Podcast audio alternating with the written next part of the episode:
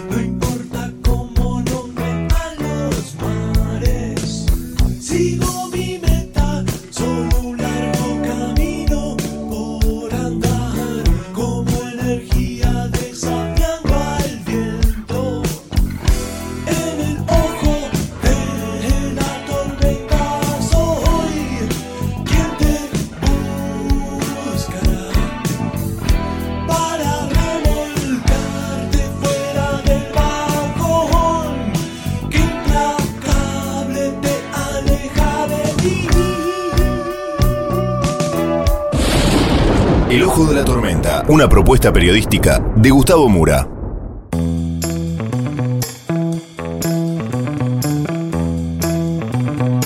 Bienvenidos al Ojo de la Tormenta. El episodio de hoy, 9 millones de votos en disputa. Vamos entonces con los temas del día de hoy en este breve sumario.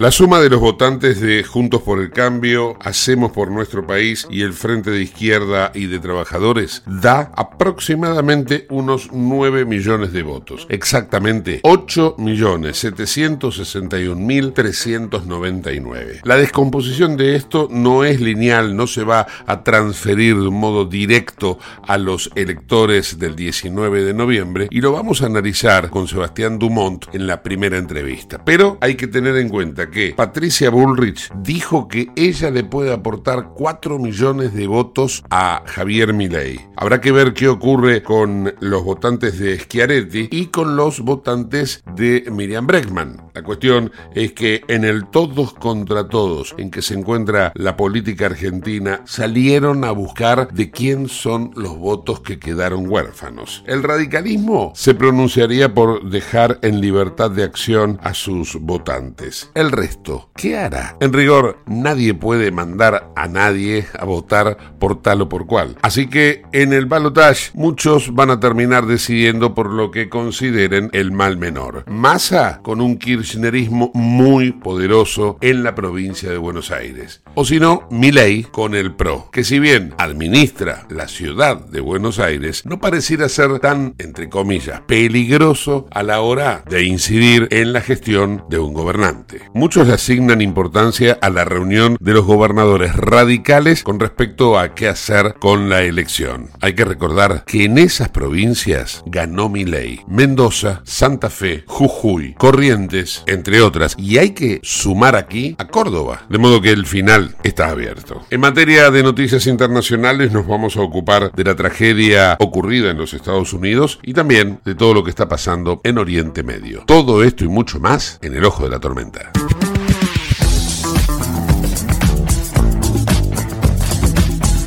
Auspicia este programa Autopiezas Pana. Más de 30.000 productos en stock y más de 30 años brindando seguridad para tu vehículo.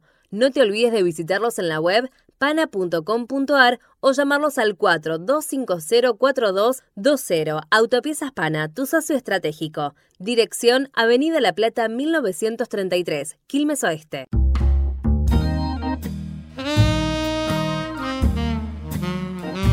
Los ánimos políticos están alteradísimos y muchos nos preguntamos qué va a pasar en cuanto a las alianzas electorales nuevas que se han conformado. ¿El radicalismo dónde está? ¿El PRO desapareció? Juntos por el Cambio me parece que ya no existe más. Todas estas son preguntas que se las vamos a trasladar a Sebastián Dumont, es periodista especializado en política, tiene siempre muchísima información y además conoce muy bien cómo se mueve el urbano, que es donde me parece que ahí se cocina todo. Sebastián, ¿cómo estás? ¿Qué hace, Gustavo? ¿Cómo estás? Gracias por, por el llamado. No, al contrario, gracias a vos por atendernos. Bueno, ahí te dejé flotando, ¿no? Te la dejé picando. A ver. Bueno, empiezo por lo último, eh, lo que vos decías del conurbano y su importancia. Una vez más, el conurbano es el que definió la elección del domingo pasado, con números muy contundentes y, muy claros. Eh, fíjate que Massa, vamos a, no, te los voy a dar redondos porque no los tengo enfrente mío, pero eh, te voy a, dar datos aproximados eh, pero que de todas maneras nos van a servir, a servir para, para observar la magnitud de la importancia electoral del conurbano. Massa el domingo sacó 9 millones de votos aproximadamente en todo el país. Javier Milei sacó 6 millones de votos, eh, perdón, 7 millones de votos aproximadamente en todo el país y Patricia Bullrich 6 millones de votos. La diferencia entre Massa y Milei es de poco menos de 2 millones de votos, de los cuales 1.600.000 los obtuvo en el Gran Buenos Aires. Entre la primera sección electoral y la tercera sección electoral, es decir, con Urbano Sur, con Urbano Norte, con Urbano Oeste, ¿no? Es decir, todo lo que, lo que está rodeando la General Paz, el Riachuelo, eh, La Matanza, por supuesto, Loma de Zamora, Quilmes, Avellaneda, eh, San Martín, eh, Merlo, Moreno, José Cepaz, Malvinas Argentinas, San Fernando, San Isidro, bueno, en, todo ese conglomerado urbano de Lamba, Massa sacó, le sacó 1.600.000 votos de diferencia a Milei de los casi 1.900.000 que obtuvo de diferencia a nivel nacional. Eh, me parece que eso habla a las claras de por qué Massa logra, digamos, imponerse en las elecciones y por qué va a volver a ser en el balotaje importante lo que termine pasando en, el conurbano bonaerense. Más allá se lo dijo el el, miércoles a los intendentes cuando se reunió en La Plata con Axel Kisilov y todos los intendentes que ganaron sus, sus elecciones por, por el peronismo, por el Frente Unión por la Patria, dijo, si redoblamos la apuesta y solidificamos la provincia de Buenos Aires, casi que no hay manera de perder la elección. Eh, y me parece que, bueno, a eso apuesta el, ministro de Economía, candidato presidencial, eh, y sobre todo porque a esta altura yo creo que debe estar no creo que esté sentado porque lo, vemos moverse, pero sí comiendo pochoclos y viendo cómo la oposición se desangra entre las peleas internas, los pases de factura y este reacomodamiento, yo lo llamo el hormiguero pateado de la oposición, ¿no? Tuvimos un hormiguero pateado del oficialismo en la campaña cuando estalló el caso, el caso Insaurralde, que muchos creyeron que eso iba a afectar de una manera muy distinta a lo que terminó pasando. Y ahora lo que vemos es un hormiguero pateado en la oposición, ¿no? En Juntos por el Cambio, básicamente, donde cada uno corre para un lado distinto. Eh, eh, te pregunto, ya que aportabas el tema numérico, ¿no? Eh, ¿Cuál fue la diferencia entre Massa y Milei, finalmente? la diferencia total, mira, si me das un segundo lo, lo tengo porque lo, lo escribí, digamos, esta semana y incluso lo, lo tuiteé eh, sobre la, importancia del conurbano. Igual no digo eh, exacto, ¿no? Más o menos. No, fue no, llegó a ser, no llegó a ser de, de dos millones de votos. Claro. Entonces, frente, frente, a esto, ¿qué, es la diferencia numérica? Aquí, eh, aquí lo tengo, mira, aquí, lo tengo concreto, así, así te lo digo bien. Massa aventajó a Javier Milei en todo el país por 1.761.647 votos. Ahí está. Un millón de los cuales, de los cuales, un millón seiscientos noventa y un mil se los aportó la provincia de Buenos Aires, es decir, toda la provincia de Buenos Aires.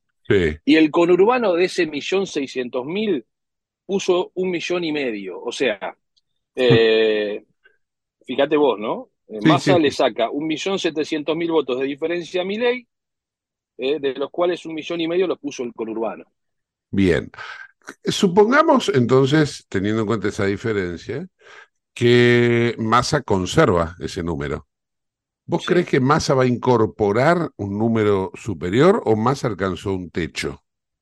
A ver, me, da la sensación que Massa eh, va a aspirar a incorporar, eh, sí, puede llegar a incorporar, te digo de dónde.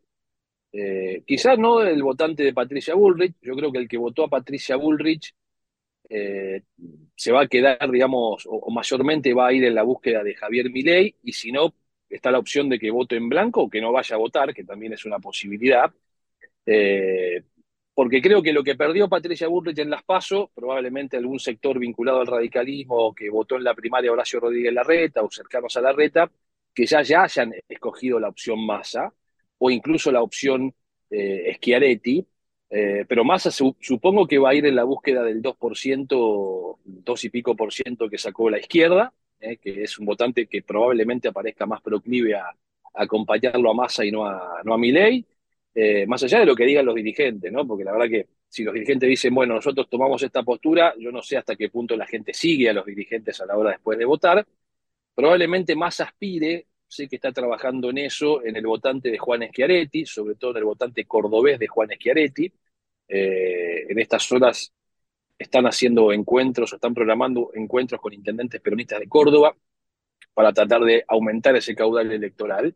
Con lo cual yo creo que para Massa eh, probablemente esté cerca de un techo, pero entiende él y, y, la gente obviamente que le arma la campaña de que tienen posibilidades incluso de ampliar un poco más ese, ese, ese, plafón, digamos. Ahora, también Massa va a, también Massa va a jugar al ausentismo, al voto en blanco, y fíjate vos lo que ha pasado esta semana con la decisión, decisión previsible y te diría hasta, eh, hasta, hasta, digamos, eh, concreta y, notoria eh, de, Santoro, ¿no? De Leandro Santoro de bajarse de la segunda vuelta con Jorge Macri. Pero que de alguna manera también va a desmovilizar la estructura oficialista de la ciudad de Buenos Aires para ir a cuidar de los votos a Javier Milei en todo caso, o a quien no sabemos, en las elecciones de, del 19 de noviembre. ¿no? Me parece que esa, esa jugada de Santoro se explica más por ese pedido de masa que por la propia determinación que tenía Santoro de no ir a la segunda vuelta. Entonces, eh, a ver, estamos ante un profesional de la política, que es Sergio Massa. De la política para ser utilizada en todos los términos que la pueda utilizar, aunque a veces esté muy, muy en la línea de lo moralmente repudiable o de lo que no corresponde o de eh, ciertas trampas que te permiten los resquicios de incluso manejar resortes como resorte del Estado, ¿no? Vos fíjate que había una discusión, Gustavo, muy, muy fuerte en la campaña, que decían que Massa en realidad tenía que renunciar a ser ministro de Economía para ser candidato a presidente, porque, entre otras cosas, ser ministro de Economía, con los números que arroja la inflación, el tipo de cambio, etcétera, etcétera, lo iban a perjudicar aún más. Y yo creo que Massa logró el resultado que logró, no a pesar de que era ministro de Economía, sino porque era ministro de Economía, porque pudo eh, eh, resolver eh, muchos resortes desde ahí. Es que en realidad se convierte, en, yo yo lo miraba desde otra perspectiva, yo lo miraba desde la perspectiva moral. Es, este, me parece que es, este, eh, es una falta de valor, valor moral en la política ser ministro de Economía y ser candidato. Me parece que eso debería estar prohibido, si no lo está. me parece que debería ser ilegal si no lo es. Sí, sí. Claro, porque acá vos entrás, Porque está usando los recursos, está usando los recursos del Estado para una candidatura presidencial. Y más claro no puede ser. El plan platita, el plan eh, platita no es precisamente para beneficiar a la población independientemente del resultado electoral. Es para beneficiar el resultado electoral. Bueno, eh, si vos no hubieras tenido el manejo del Estado, porque en realidad Massa maneja el Ministerio de Economía, pero prácticamente tiene el manejo de casi todo el Estado. Lo de Massa el 19 de noviembre da más la sensación de que es una presentación a la reelección que a su primer mandato, ¿no? Es decir, este último año del gobierno de Alberto Fernández ha sido el gobierno de Massa. Eh, si vos no tuvieras esos resortes, por ejemplo, no solo no hubieras podido avanzar en medidas de, de, impacto en un sector de los trabajadores como la eliminación de la cuarta categoría del impuesto a las ganancias, sino que, por ejemplo, en la última semana no hubieras podido utilizar las pizarras de las estaciones ferroviarias para decir que si el boleto, eh, si ganaba Patricia claro. Bullrich o Milei, el boleto de tren pasaba a mil pesos, o a 700, o 800 el de colectivo. Entonces, acá entramos en juego de lo que no está prohibido está permitido, y ahí es donde se borra la moral. ¿no? Mm. Eh, Seba, yo te preguntaba lo del techo eh, de masa, porque ayer, eh, ni bien finalizó los anuncios del acuerdo, podemos decir, del PRO con la libertad avanza. Digo porque los dueños del PRO son Patricia Burrich y Macri, por más que digan que el PRO se partió, desapareció, el PRO es Patricia Burrich, porque era presidente. Y es Macri porque fue el creador. Después todo lo demás, sí, junto por el cambio, eso puede desaparecer, pero el PRO no va a desaparecer porque son los dueños.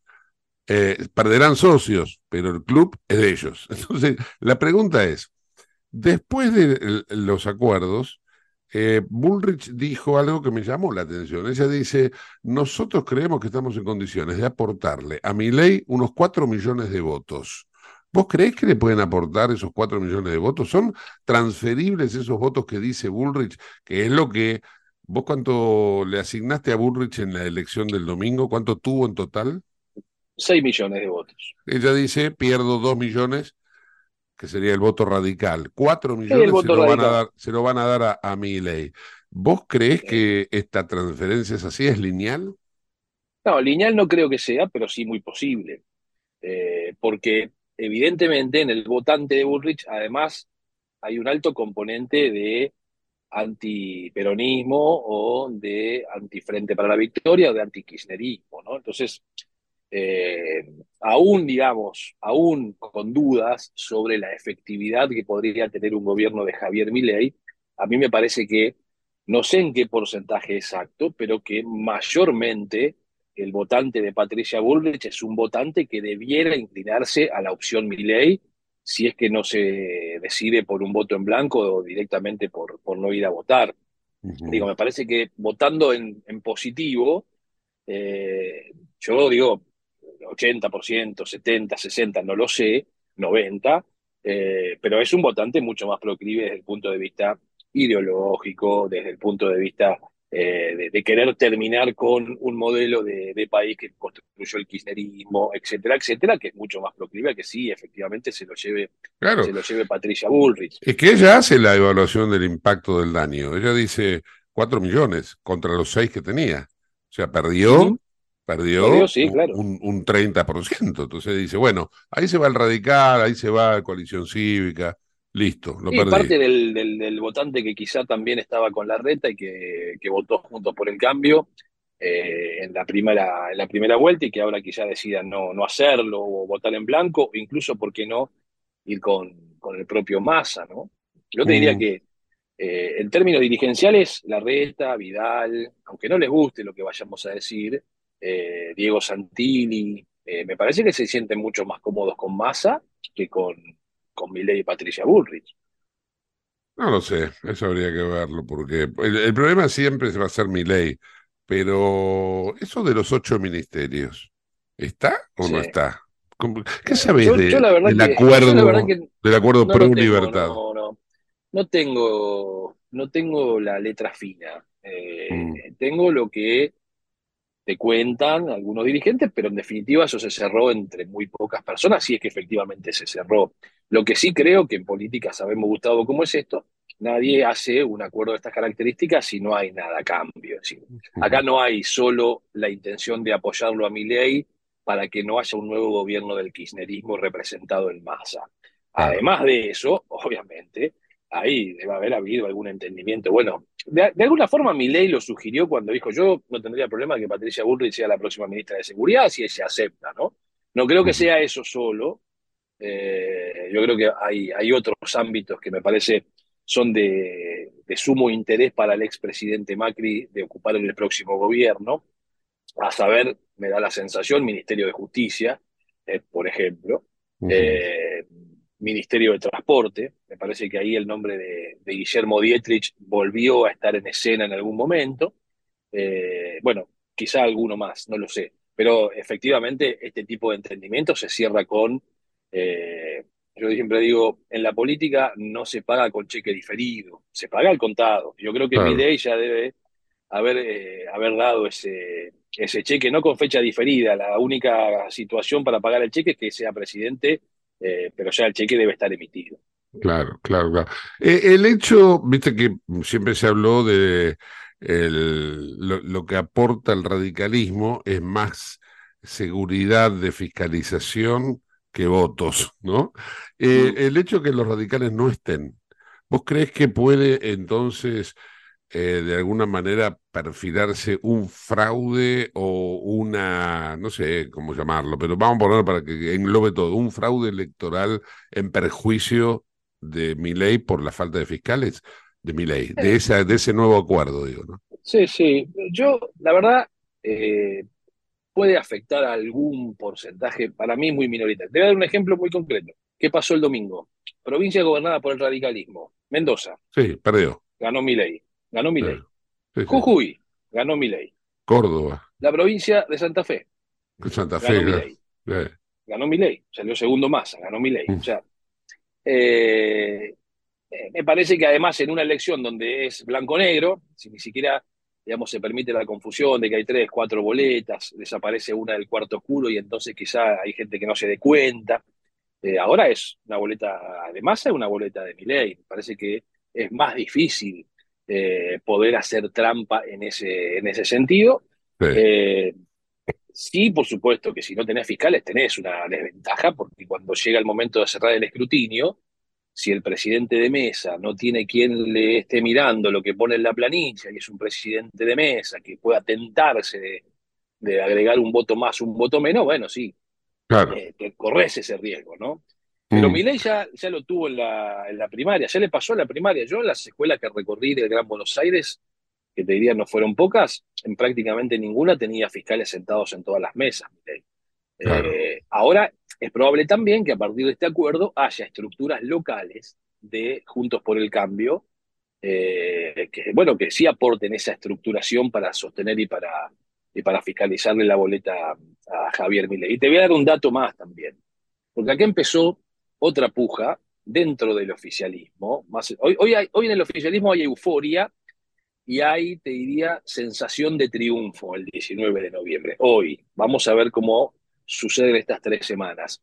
Pero también hay internas que, conociéndolo a Massa, avisoran que quizá en un gobierno de masa tengan menos espacio, aún siendo oficialistas, que si no hay un gobierno de masa y que desde la oposición se conviertan en factores políticos más, eh, más relevantes. Entonces hoy empieza también ese juego, ¿no? Es decir, bueno, la cámpora mm, va a tener en un gobierno de masa la misma relevancia que podría tener la cámpora, la cámpora como un sector consolidado de la oposición. Los mismos intendentes que le sostuvieron gran parte de la elección a Massa en el conurbano bonaerense.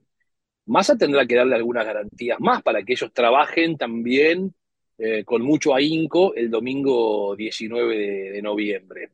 Porque alguien me decía, obvio que queremos que gane Massa, Ahora, a nosotros nos conviene que sea 51-49, no 60-40, porque el significado va a ser otro, para lo que viene después. Claro, claro, claro. Eh, bastante complejo se, se, presenta todo, ¿no? Yo, digo mi percepción, mi percepción, eh, por supuesto, seguramente me voy a equivocar, eh, es que vamos a un balotaje muy, muy cerrado muy cerrado, muy parecido a lo que fue Macri Scioli en el 2015. Sí, eh, es el escenario, ¿no? Es, eh, es así. esa sensación. Son esos cuatro millones de votos que de un lado los aporta Juntos por el Cambio y del otro lado son la diferencia que tenía Massa con respecto a mi ley, más los dos millones que andan por ahí dando vueltas. Habrá que ver el porcentaje de gente que va a impugnar, a ausentarse o a anular el voto, ¿no? Y eso va a ser muy importante. Y acá, digamos, hay también una discusión de si voto en blanco, a quién favorezco. Eh, es cierto que no favoreces directamente a uno, pero el voto en blanco eh, puede terminar favoreciendo a masa. ¿Por qué? Porque si es un voto en blanco, es un voto de enojo al gobierno. Eh, y con muchos votos en blanco, son votos en blanco que probablemente hubieran ido en otra situación, en otra ocasión, al candidato de la oposición. Entonces digo, si ahí, en, un balotaje no, estoy tan de acuerdo, Sebas. Eh, viste que se ha establecido esa discusión. Yo, para mí, el voto en blanco es un voto que, que no, no lo suma ni masa ni mi, ni mi ley. Me da la sensación. No, pero, pero como Massa sacó ventaja en la, en la primaria, esto es lo que digo, como Massa saca ventaja en la primaria, él arranca con una ventaja de... Supongamos que todos los votantes de Patricia Bullrich, todos los votantes de Schiaretti, por supuesto que esto no va a pasar, y todos los votantes de, de Bregman votar en blanco porque no les gusta ninguna de las opciones. Sí. Gana Massa. Gana Massa, sí. Ahí sí. Por supuesto que eso no va a pasar.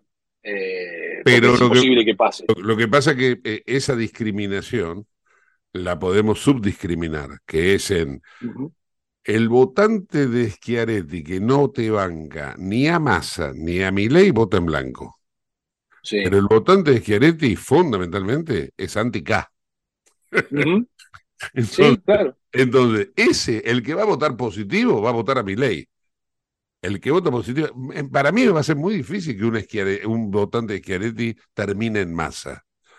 Para mí va a ser absolutamente imposible que algún votante de izquierda vaya a alguno de los dos. Yo creo que la izquierda va a ir todo en blanco. Sí. Y creo que del votante de Patricia van a ir todos a Milei. Lo que pasa es que ya marcó la cancha el radicalismo y dijo, nosotros no vamos a ir con Milei.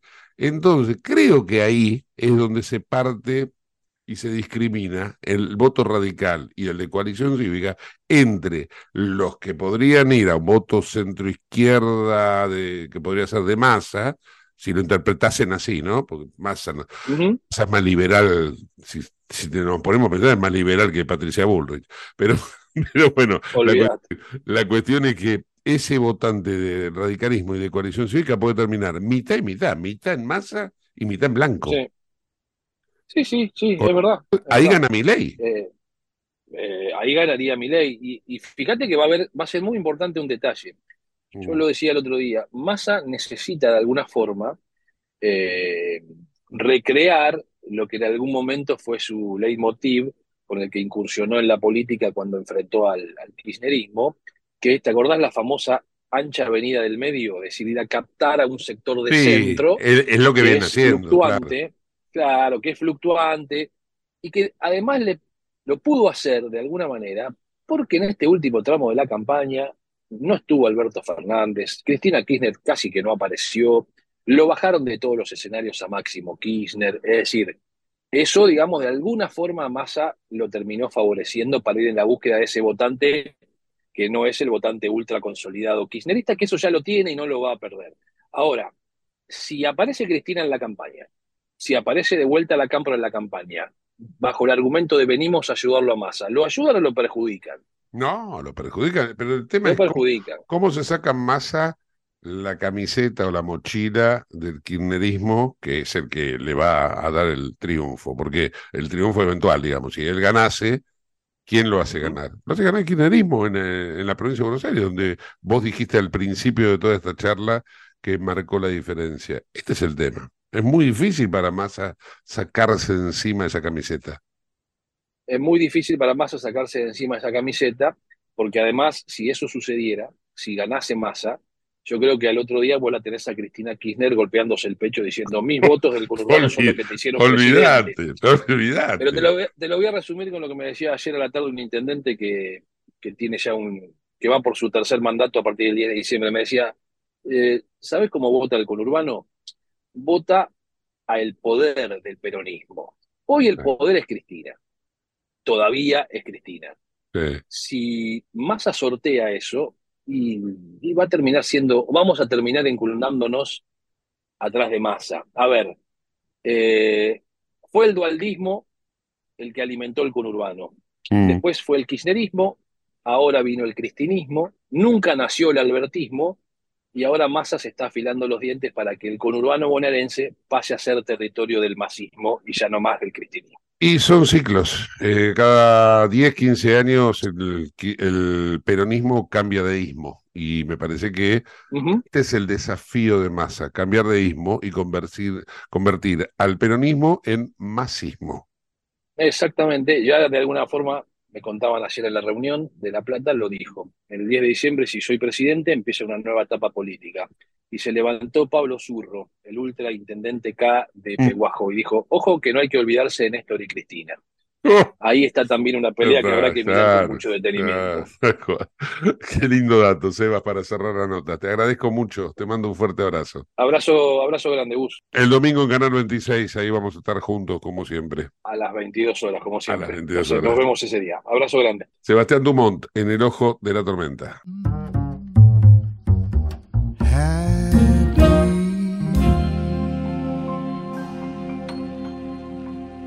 En Lubestop Banfield te revisamos el auto y le hacemos el cambio de aceite y filtros en media hora. Lubestop Banfield es un lubricentro integral donde también podés cambiar las pastillas de freno de tu vehículo. Lubestop está en el SINA 471 Banfield. Y si no podés traer el auto, te hacemos el servicio a domicilio. Instagram y Facebook, Lubestop Banfield. Ahora vamos a hacer una breve pausa y continuamos con el ojo de la tormenta. No te vayas.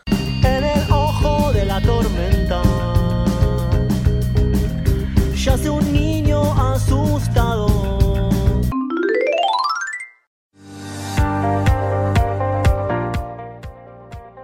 Urgente. La Subsecretaría de Atención Primaria y Salud de Merlo informa, todo paciente adulto con síntomas o sospecha de dengue debe concurrir a la guardia del Hospital Eva Perón, ingresar por la calle Pasteur, acercarse al mostrador, anunciarse y de ahí se lo derivará al consultorio correspondiente. Los síntomas del dengue son fiebre acompañada de dolor detrás de los ojos, de cabeza, muscular y de articulaciones, náuseas y vómitos, malestar intenso general, aparición de manchas en la piel, picazón y o sangrado de nariz y encías. Entre todos podemos combatir al dengue. Gobierno del Pueblo de Merlo, Intendencia Menéndez.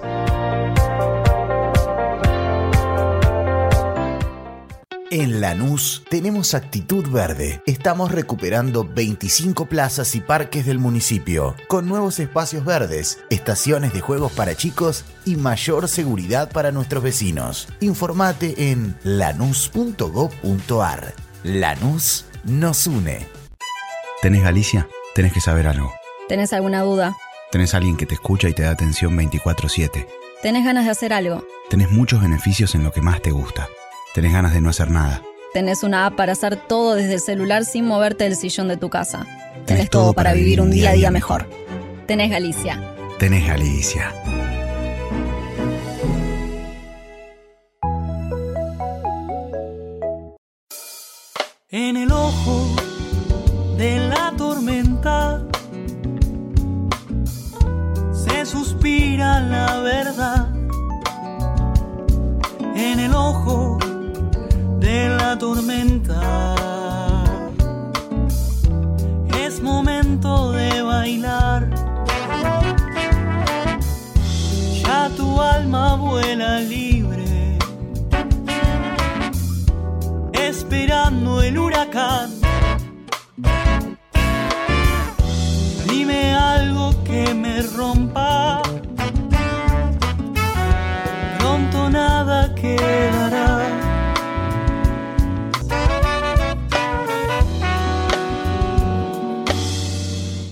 Este programa CRIBE. CRIBE es un centro de rehabilitación integral que está ubicado en Villa Ballester, provincia de Buenos Aires, certificados con normas de calidad ISOIRAM. El centro CRIBE ofrece, entre otras terapias, tratamiento de rehabilitación por ozono. La página web es www.cribe.com.ar, sino en facebook.com barra cribecom. CRIBE queda en Independencia 5182 Villa Ballester. Los teléfonos 4768-6774 o 4767-6296. CRIBE, Centro de Rehabilitación Integral Belepoc.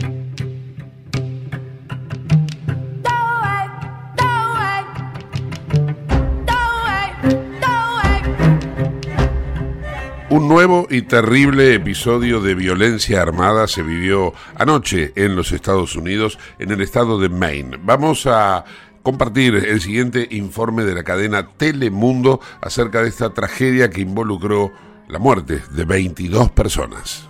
La violencia armada centra nuestra atención nuevamente en el peor tiroteo masivo de este año en los Estados Unidos. Ocurrió en Lewiston, en el estado de Maine, donde el sospechoso armado con un arma larga disparó contra un bar, restaurante y un boliche recreativo. De acuerdo con el archivo de violencia armada, solo en lo que va de este año se han registrado 565 tiroteos masivos. Las autoridades instaron al público a permanecer atentos y a resguardarse en sus hogares bajo llave mientras buscan a la persona de interés. Hoy las clases están suspendidas. Luis Batute de la estación local de Telemundo nos trae lo último. Adelante, Luis. Los tiroteos ocurren en dos comercios de aquí en Lewiston, Maine, y entre ambos comercios existe una distancia de aproximadamente cuatro millas. Es importante destacar que de acuerdo a fuentes locales son 22 los fallecidos y los heridos y se cuentan entre 50 y 60. Por supuesto, esta información, esta noticia es en desarrollo y es bastante fluida la situación. Se emitió una alerta en tres ciudades, en Lewiston, Hubbard y Lisbon,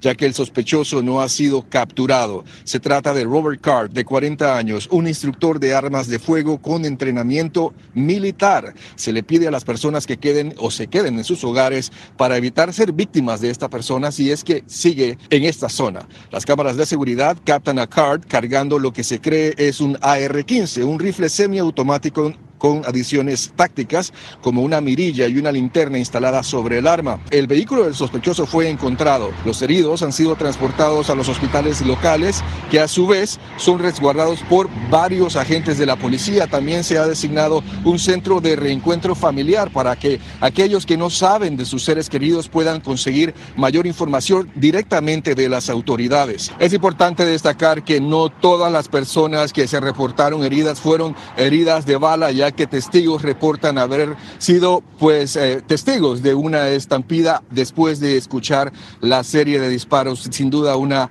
escena aterradora la noche de ayer aquí en Maine. Martín. Luis, ¿hay alguna actualización que esté planeando dar las autoridades para saber qué es lo último esta mañana?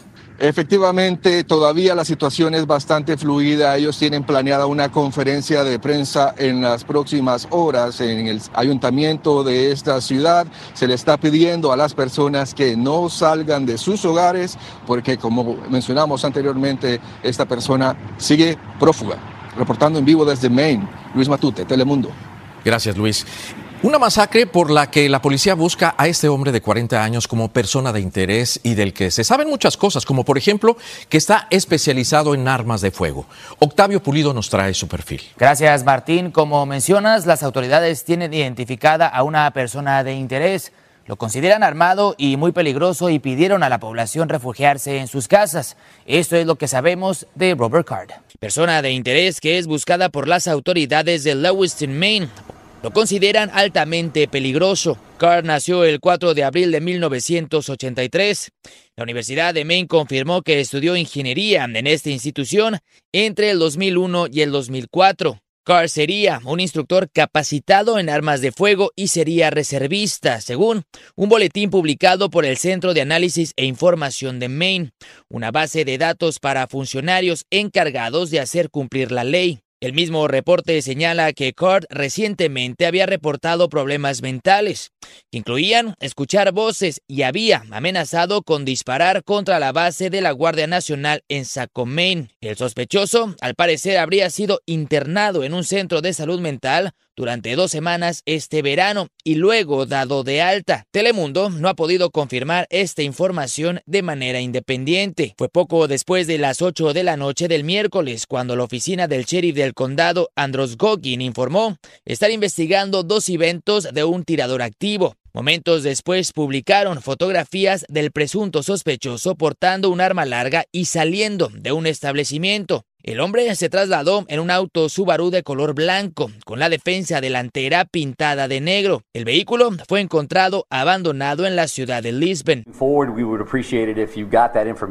En conferencia de prensa, las autoridades pidieron a la población refugiarse en sus casas y a los negocios cerrar sus puertas mientras se busca al sospechoso. En caso de verlo, piden no acercarse, ya que está armado y se considera altamente peligroso. Llame de inmediato a la policía. Lewiston es una ciudad de aproximadamente 37 mil habitantes, ubicada a unas 30 millas al norte de Portland. El presidente Joe Biden llamó ya a la gobernadora de Maine y a integrantes del Congreso, dijo un alto funcionario de la Casa Blanca. Ofreció todo el apoyo federal tras este ataque mortal. Según información de la Corte de Maine, un individuo con el mismo nombre y fecha de nacimiento de Robert Card habría recibido cargos por conducir en exceso de velocidad en el 2001 y el 2002, pero no revelaron algún otro tipo de récord criminal.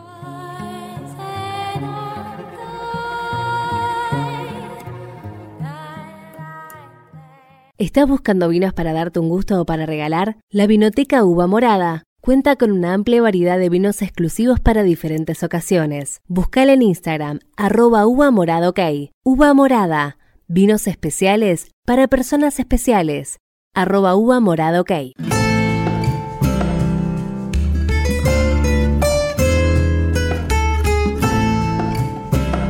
Una vez más, Uruguay vuelve a dar el ejemplo. Y en este caso con el actual presidente, Luis Lacalle Pou, a quien le preguntaron sobre las elecciones en la Argentina. Y miren ustedes lo que respondió. No sé de quién era la expectativa, yo no lo, no lo mencioné, entre otras cosas porque no me meto en elecciones ajenas.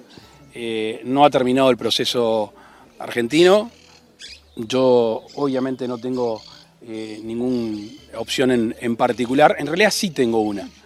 Que gane el que mejor le haga a mi país. Es el que yo quiero. No sé cuál va a ser, pero el que gane, que le haga mejor a las relaciones bilaterales con otros países. Es evidente que gane quien gane, tendrá repercusiones. no importa. Sí, pero, no, sí, aparte, como no depende de mí, ¿para qué? Es paso del tiempo. ¿Qué pasa dijo ante medios internacionales de la necesidad de negociar en bloque la postura que se conoce hasta ahora, ¿no? Sí, pero eh, podrás imaginar que si no opino de elecciones y de presidente, menos opino de lo que dicen candidatos. El que gane, ahí nos sentaremos a conversar, a hablar. Y Uruguay tiene un interés, yo no sé si decirle histórico, pero por lo menos en los últimos 20 años, que es participar del Mercosur, es eh, que algunas inequidades se mejoren y después que libremente podamos negociar con el resto del mundo. El que cumpla eso, para mí, es el mejor candidato en cualquier país de cualquiera de los países del Mercosur. La calle Pou se diferencia de los líderes de izquierda latinoamericana, como es el caso de, por ejemplo, Gustavo Petro en Colombia, que opina de El Salvador, de Lula da Silva en Brasil, que opina de la Argentina, de Alberto Fernández en Argentina, que ha opinado sobre las elecciones en Brasil, en Paraguay, en todos lados. Bueno, en definitiva, Luis Lacalle Pou un señor presidente vuelve a mostrar que los uruguayos están por encima de todos en valores cívicos.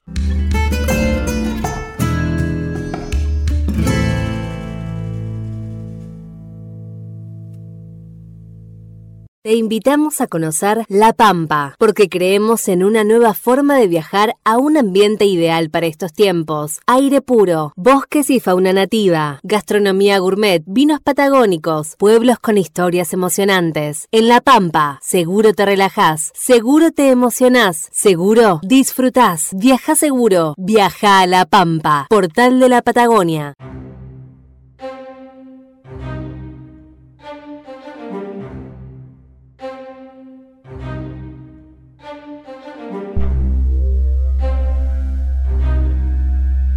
Nos trasladamos ahora a Oriente Medio, también vamos a observar qué está pasando en Ucrania y por supuesto novedades en los Estados Unidos a nivel político y judicial. Todo esto en un informe de Euronews.